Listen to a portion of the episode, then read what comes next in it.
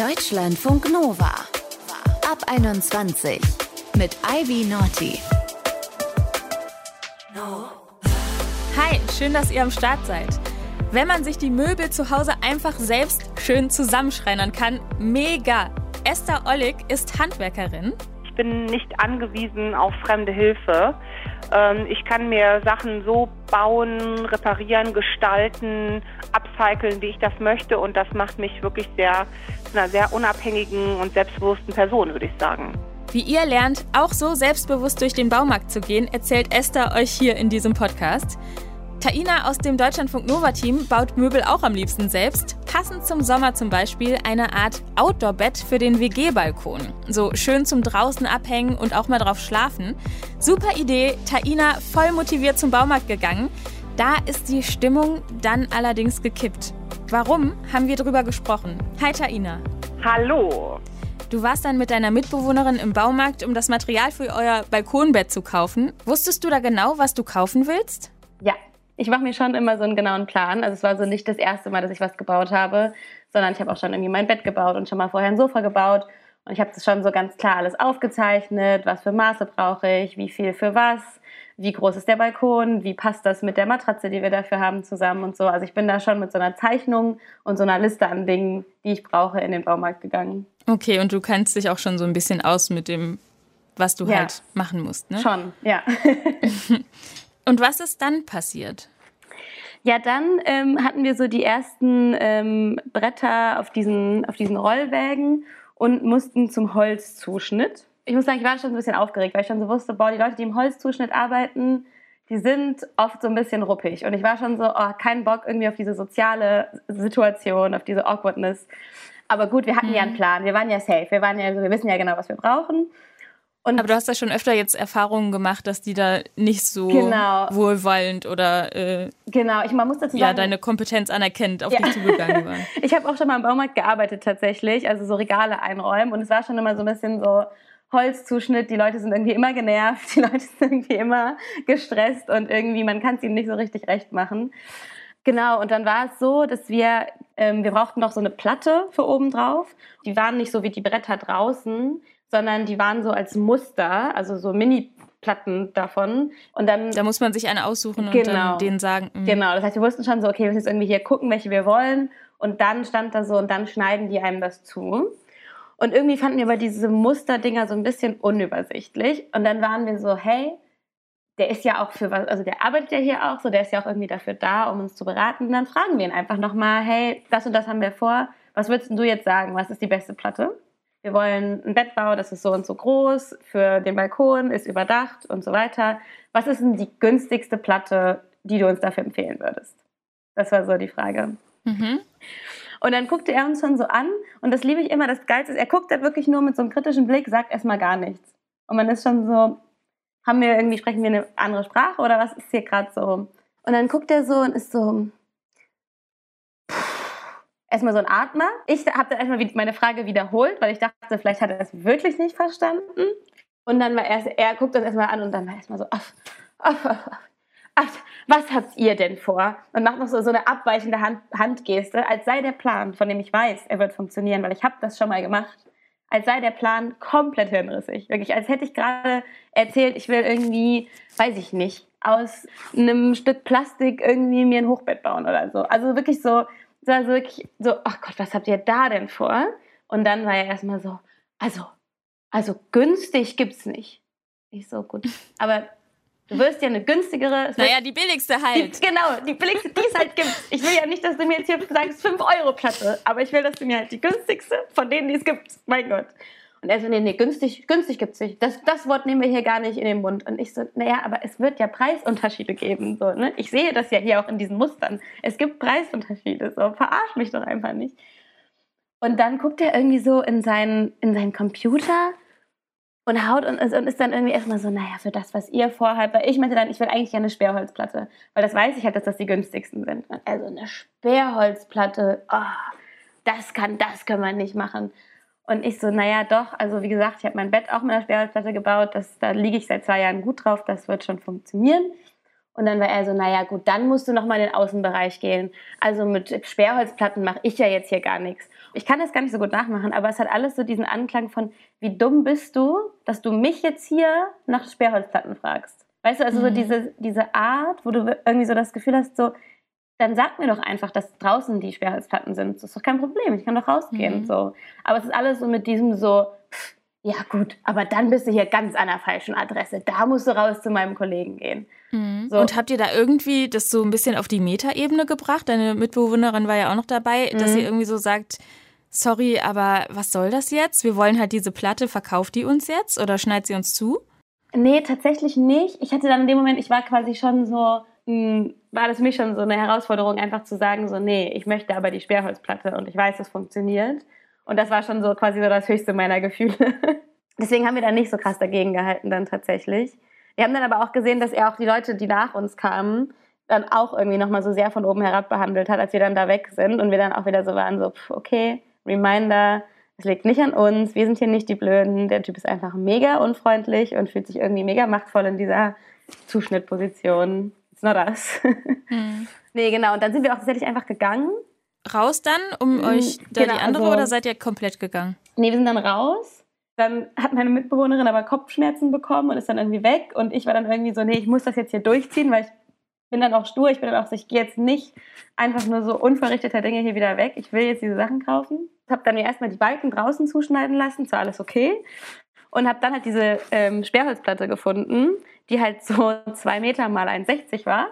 Und also habe mir dann, dann, also riesengroß, ich, also mhm. ich bin selber 1,62 groß, so als ähm, äh, Referenz. Und da dann auch so, nee, ich will jetzt diese Platte und ich brauche jetzt niemanden, der mir hilft und ich bringe jetzt diese Platte selber zum Zuschnitt wieder zurück. Und dann habe ich halt wirklich diese Platte so mit letzter Kraft auf diesem Wagen irgendwie zu diesem Zuschnitt transportiert. Und Hat dir da, hättest du dir da irgendwie Unterstützung gewünscht oder hast du gedacht, nee, ich kann das alleine, ich mache das alleine. Weil manchmal ist es ja mhm. schon so, dass man denkt, okay, kann mir hier mal einer helfen? Und manchmal denkt man, sorry, nee, ich brauche die Hilfe nicht. Mhm. Ich, also in dem Moment war es schon so, dass ich eigentlich es gut gefunden hätte, die Hilfe zu bekommen. Aber ich glaube, das ist auch ein bisschen so ein Struggle von mir, dass ich so, ähm, also um quasi nicht so einem, also dass ich oft das Ding habe, dass ich um quasi nicht so einem weiblichen Stereotyp zu entsprechen, dann so Sachen trage, oder so bin, so bei einem Umzug so, nee, ich trage das Sofa mit hoch, gar kein Problem. Wenn ich irgendwie sehe, dass so die einzigen zwei Typen, die irgendwie beim Umzug beteiligt sind, sind so, nee, komm, wir machen die schweren Sachen, damit ich so, nee, nee, nee, nee, nee, ich trage das Sofa mit. Mhm. Also ich glaube, und das war so ein bisschen dieses Gefühl, was ich auch in diesem Moment in diesem Baumarkt hatte, dass ich so war, oh, ich habe mich hier gerade irgendwie schon so von oben herab behandelt gefühlt. Ähm, und vielleicht ja auch, gerade weil man, oder weil du weiblich gelesen werden war, könntest, ja. ist es oder? Voll. Das war zumindest auch so ein bisschen das Gefühl, vor allem bei dieser Sache mit, dass er uns halt nicht zugetraut hat, dass unser Plan funktioniert. Mhm. Wo ich so ein bisschen das Gefühl hatte, boah, wenn ich jetzt irgendwie mein Vater wäre, kann ich mir irgendwie nicht vorstellen, dass er so sehr das angezweifelt hätte, dass das, was wir vorhaben zu bauen, irgendwie funktioniert und dass da irgendwie ein Plan und auch so Wissen dahinter steckt. Mhm. Und deswegen war ich dann halt so, boah, ich will jetzt nicht, dass irgendein Typ mir hier hilft quasi, obwohl eigentlich wäre es natürlich in dem Moment cool gewesen, nicht diese mega große Platte alleine zu tragen. Ja, muss ja auch kein Typ sein, kann ja genau, auch eine, voll, ne, voll. Aber natürlich Person sein. viele Leute, Irgendwer. die da arbeiten, sind halt irgendwie dann doch Männer oder zumindest Menschen, die ich als männlich lese und die, die habe ich dann so ein bisschen vermieden mit meinen Augen. Mhm. Aber klar, grundsätzlich voll. Und dann war aber halt dieser Moment, dass ich dann so dachte, hey, jetzt habe ich's, all good. Ich habe jetzt diese Platte zugeschnitten bekommen, ich habe jetzt diese Balken zugeschnitten bekommen. We're there. Und dann kam ich äh, eben meine Mitbewohnerin mit dem Auto abholen. Um dann die nächste, nach, die eine die ist ja gegangen genau. wegen Kopfschmerzen und dann, ne? Genau, dann habe ich die andere angerufen und gemeint, hey, kannst du mit dem Auto kommen?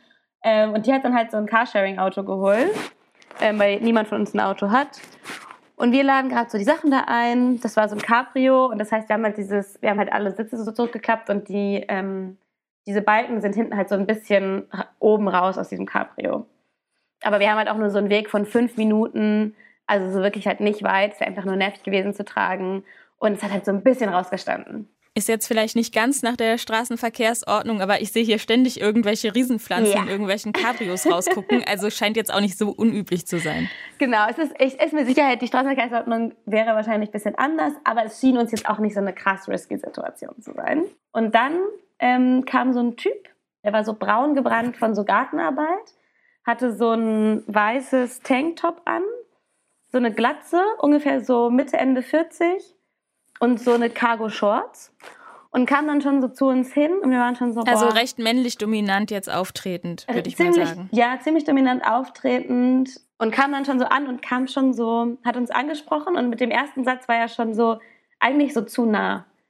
Weißt du, wenn du wir haben ja so ein bisschen so ein Gefühl von, wie nah spricht man mit einer fremden Person und er war eigentlich, hat er diese Grenze schon so überschritten, dass er so mit seinem Gesicht so sehr nah bei uns war und war, guckt uns wirklich so an und ist so, ne, was die Frauen sich hier wieder ausdenken.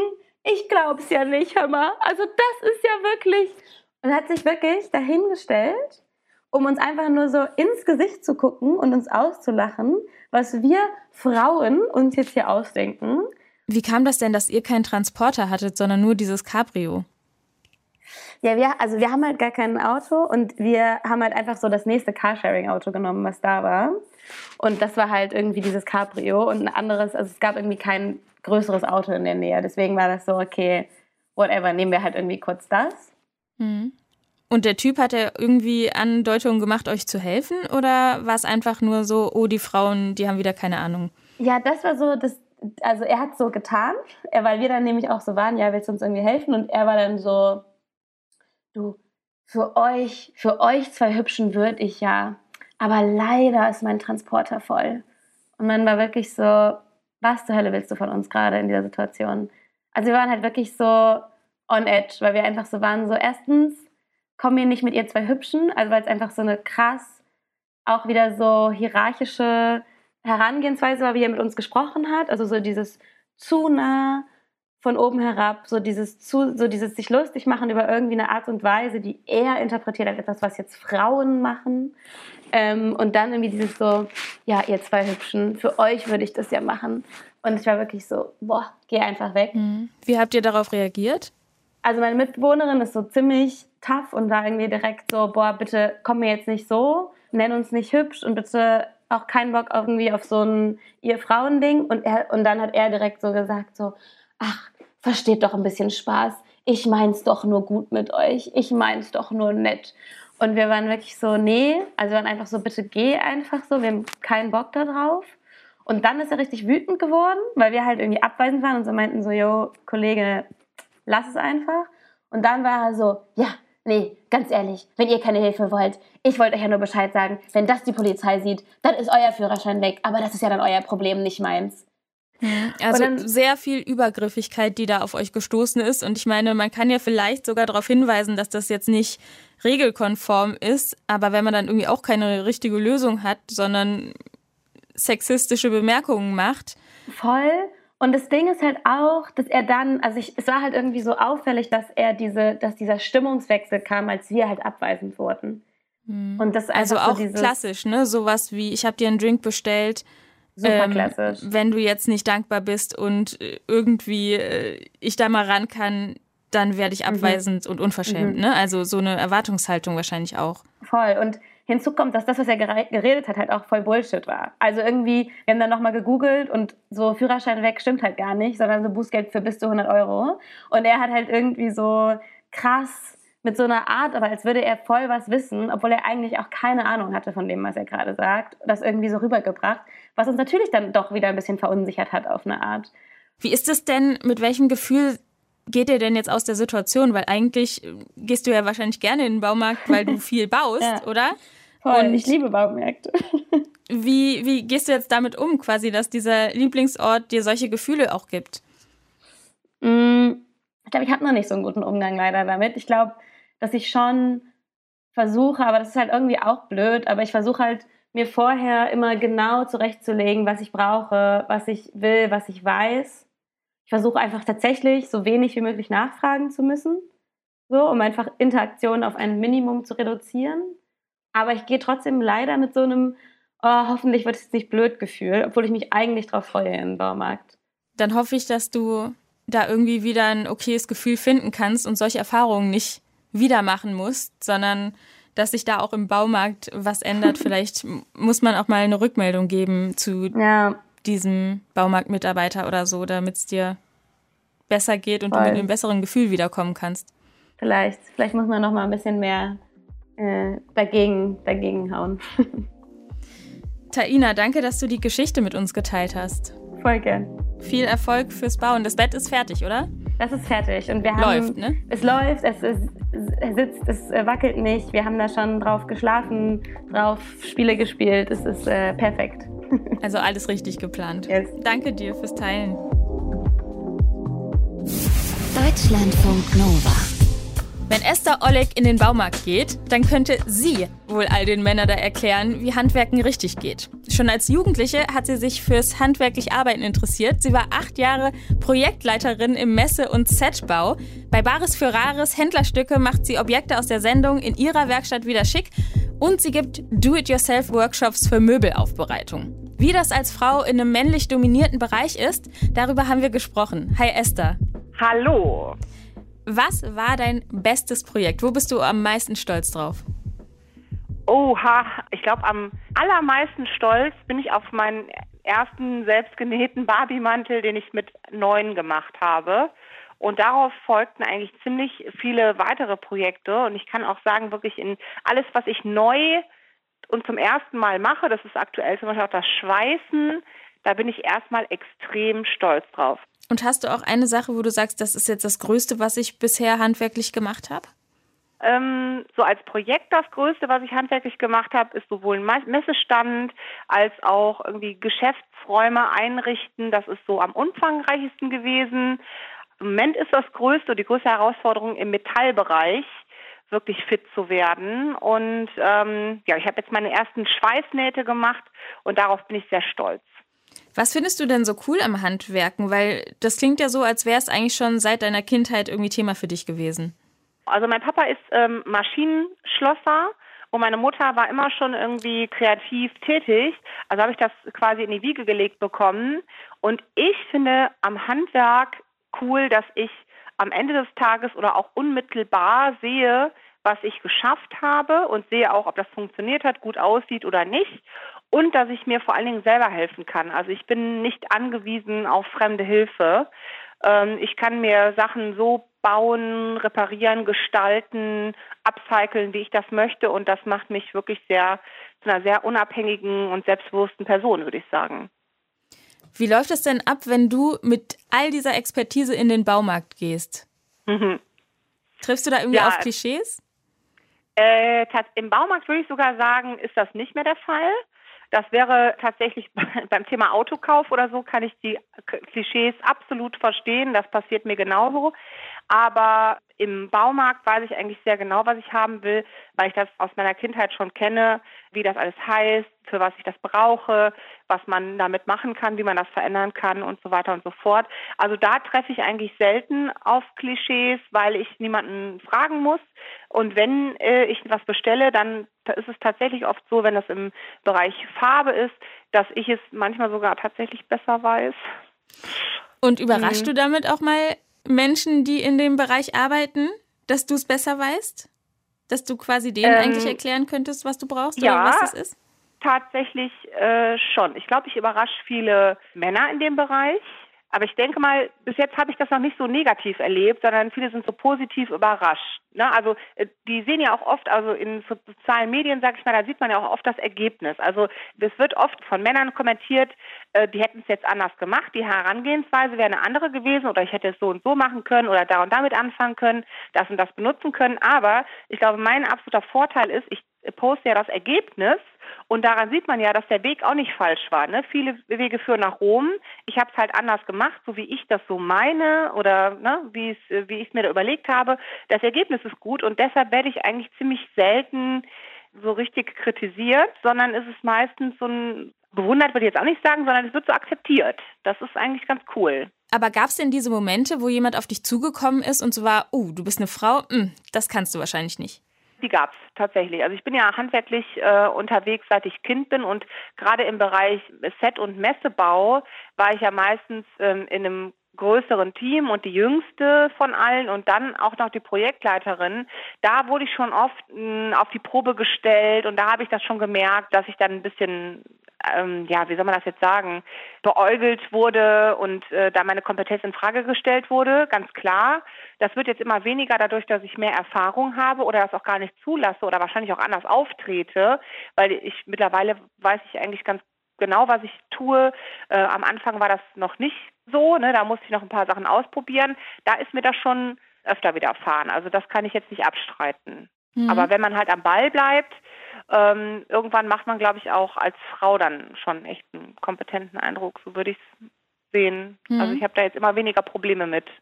Du gibst ja auch Workshops. Wie genau. versuchst du da weiblich gelesenen Personen mehr Selbstbewusstsein oder dieses Auftreten, von dem du gerade gesprochen hast, äh, die Kompetenz auch auszustrahlen, weiterzugeben? Indem ich natürlich sage, dass es alles kein Hexenwerk ist. Ne? Es ist auch eine Sache der Formulierung. Ich glaube, es ist ein Unterschied, ob ich jetzt sage, hey, hey Leute, das ist gar nicht schwer. Schaut mal, wir machen, ich mache das jetzt einmal vor, mache das nach. Ich glaube, ich erkläre das anders als beispielsweise ein Restaurator oder ein Tischlermeister. Ich breche das so ein bisschen herunter alles ähm, und versuche wirklich zu veranschaulichen, wie gesagt, dass das einfach ist. Also ich, schreibe ja auch Bücher und versuche das da auch wirklich runterzubrechen. Ich denke, das, das kommt besser an, weil ich auch eine Art Quereinsteiger bin in vielen Bereichen, als wenn das jetzt jemand richtig aus dem Fach erklärt, weil er halt noch so viele Sachen im Kopf hat, die auch noch alle genannt werden müssen und viele Risiken und so weiter. Also wenn man vom Fach ist, verkompliziert man das wahrscheinlich eher, als wenn man Quereinsteiger ist. Hm, du sagst, du bist Quereinsteigerin. Hast du irgendeine Art von Ausbildung in die Richtung oder hast du dir alles mit den Jahren selber beigebracht? Also ich bin gelernte Handwerkerin, also Raumausstatterin und ähm, hatte in Köln ein, ein Vintage-Geschäft. Da haben wir angefangen, Sachen oder Möbel aufzuarbeiten, die ähm, eigentlich, sagen wir mal, für den Sperrmüll äh, fast nur noch geeignet waren. Und dadurch habe ich halt viel Expertise gewonnen in verschiedenen Bereichen, also auch im Bereich Holz und Metall. Also ich würde behaupten, ich könnte fast äh, 90 Prozent aller Möbelstücke, die bis in die 70er Jahre produziert wurden, noch retten oder aufarbeiten. Und, und in den Bereichen war ich ja auch am Anfang neu also Holz, äh, Metall oder auch ähm, Linoleum und so, Glas, Kunststoffe. Und das hat mich dann, wie gesagt, zum Quereinsteiger gemacht und dadurch habe ich ein, ja, einfach so ein Riesengebiet entdeckt ne? und ganz viele Möglichkeiten ausprobieren können. Hm. Du lernst ja gerade auch Schweißen. Auf welche Haltung stößt du denn dabei? Also beim Schweißen ist es tatsächlich sehr interessant. Ich hätte gedacht, dass ich da sehr ähm, einen sehr schweren Einstieg habe. Das ist aber gar nicht der Fall. Ich erkläre mir das so, dass ich natürlich auch schon eine Art Vorerfahrung habe im handwerklichen Bereich und deshalb da sehr willkommen bin, sogar als Frau. Aber mich äh, äh überrascht das auch sehr positiv, dass ich auf gar nicht so viel Widerstand stoße, sondern mir auch sofort Hilfe angeboten wird, das freut mich natürlich extrem. Das ist für mich ein Zeichen dafür, bleib einfach am Ball, beiß dich einfach durch die ersten handwerklichen Projekte und auch Schwierigkeiten durch und man wird halt immer besser und irgendwann wird man auch, ähm, sag ich mal, mit offenen Armen empfangen. Ne? Und dann äh, sehen andere auch anhand der Ergebnisse, dass das eine Zusammenarbeit Spaß macht und wollen auch unterstützen. Also ich kann da wirklich nur sagen, einfach, der Anfang ist immer schwer, einfach am Ball bleiben, sich da durchbeißen und ähm, dann wird es einfach immer einfacher. Das klingt gut. Auch ein bisschen traurig, dass du dich über Unterstützung so sehr freust, aber gleichzeitig ja. zeigt es ja auch, dass weiblich gelesene Personen in dem Bereich immer mehr anerkannt werden, oder? Genau. Also ich kenne jetzt auch, ich freue mich über jede Frau, ähm, gerade in sozialen Medien. Wir hatten letztens ein Maker- und Makerinnen-Treffen und da waren äh, drei weitere ähm, ja, Frauen, die aus verschiedenen Bereichen kommen oder sich in verschiedenen Bereichen ähm, ja, ähm, aufhalten. Also manche mehr ein bisschen mit Metall, manche wirklich so ursprüngliche ähm, Holzarbeiten oder Holztechniken mit Handwerkzeugen. Und eine ist halt auch Tischlerin und macht halt so ähm, Bulli-Ausbau oder Sprinter-Ausbau.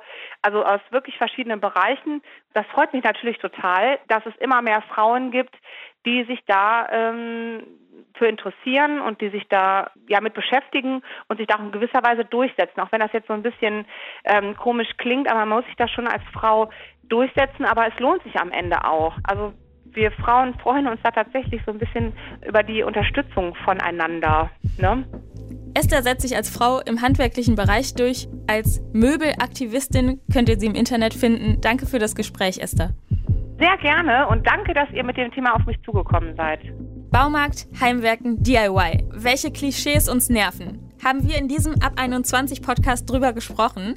Schickt uns gerne eure Baumarkt-Stories per WhatsApp oder Sprachnachricht.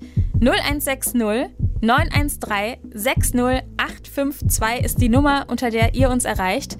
Meldet euch auch, wenn ihr Themen habt, die wir hier bequatschen sollen oder ihr uns eure Geschichte erzählen wollt. Mein Name ist Ivy Naughty. Wir hören uns und bis dahin macht's gut. Deutschlandfunk Nova ab 21. Immer Montag bis Freitag auf deutschlandfunknova.de und überall, wo es Podcasts gibt. Deutschlandfunk Nova ab 21.